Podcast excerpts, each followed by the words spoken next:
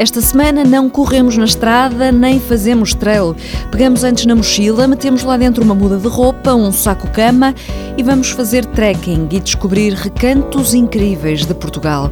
É fartar vadiagem. Better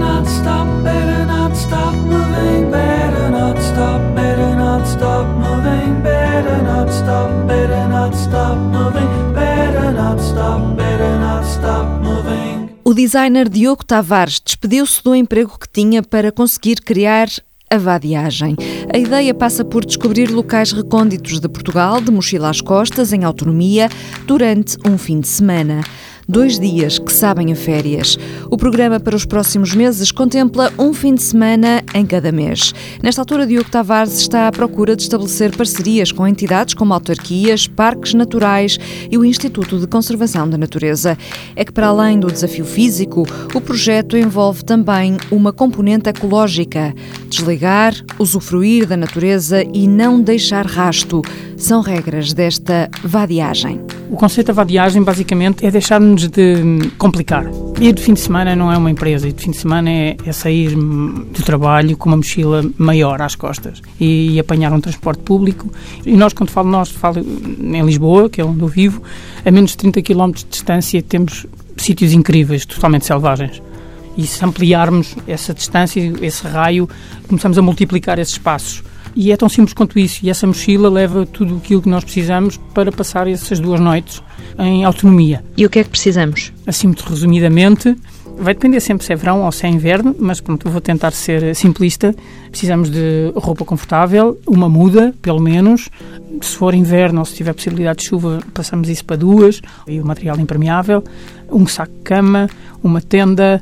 Eh, no verão a tenda até pode ser dispensável, até porque essa é a parte melhor à noite. Dormir debaixo do teto das estrelas. Exatamente. É? E um grupo de pessoas que tu gostas, um grupo de amigos. Pronto, e, e comida. E levas comida assim a contar com o tempo que lá estás. E ter que andar com essa mochila às costas em trekking, que normalmente é trekking, correto? Sim. Ou bicicleta também pode ser. Ter que andar com essa mochila às costas não é muito árduo? Não, não, eu, eu acho que não. Lá está, mas eu também posso ser suspeito.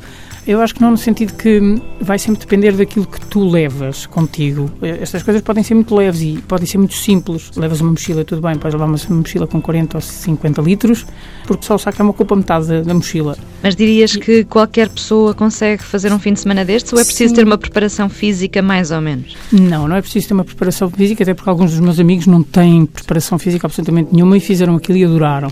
Obviamente que tem uma componente física. Normalmente, depois de chegares a estes sítios, tens que andar ou de bicicleta ou a pé, até porque a ideia não é ter uma estrada ao lado, muito pelo contrário, é exatamente estar completamente longe de todos esses ruídos. E estar o mais offline possível também. E o mais offline possível. E tudo bem, a mochila, se nós quisermos levar mais coisas, mais comida, que é o caso, como portugueses que somos. E convém, convém levar. Aliás, uma das vossas uh, iniciativas que eu estive a ver no Facebook dizia trazer vinho e charcutaria de qualidade obrigatória. Exatamente, essas são as premissas.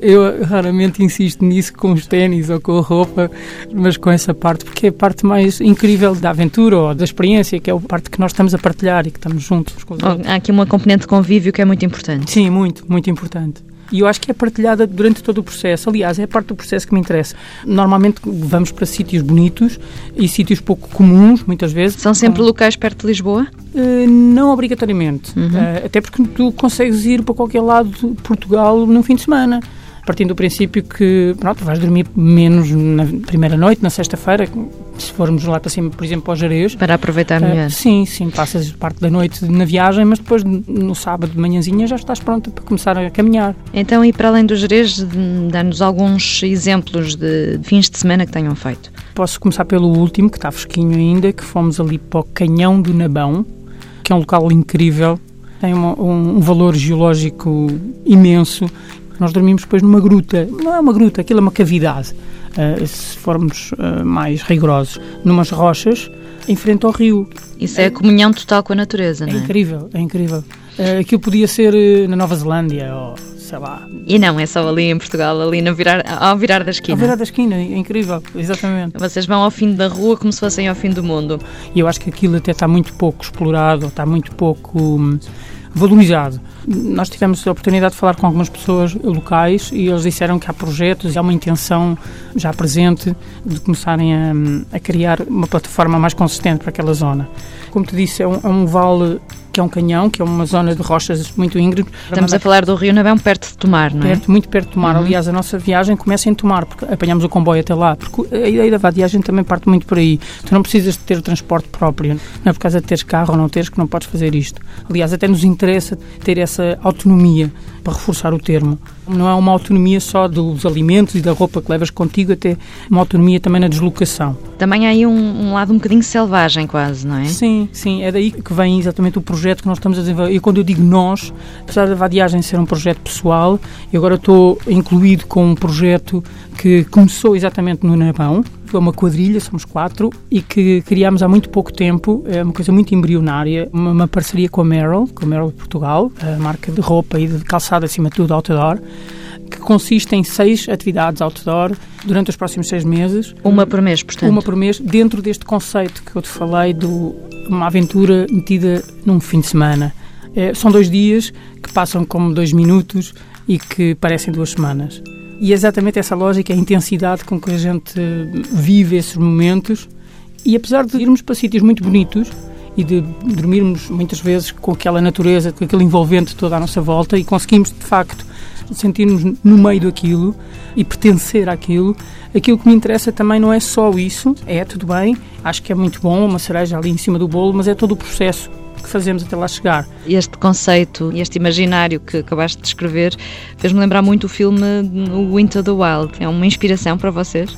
Sim, sim. Quer dizer, não no sentido de. de abandonar é, tudo, não, não é, nesse exato, sentido. Não é até às últimas consequências.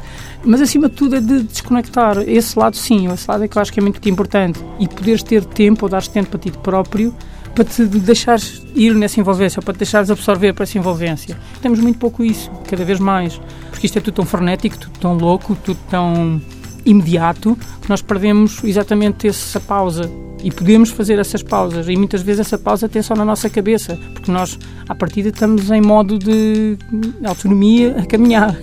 É uma pausa mental, não é uma pausa daquilo que é este mundo frenético que nós temos no nosso dia a dia. E, se possível, dormir sem teto. Se possível, sim. Se possível, dormir sem teto, No Ceiling, Eddie Vedder, da banda sonora de Into the Wild. Boa semana, boas corridas.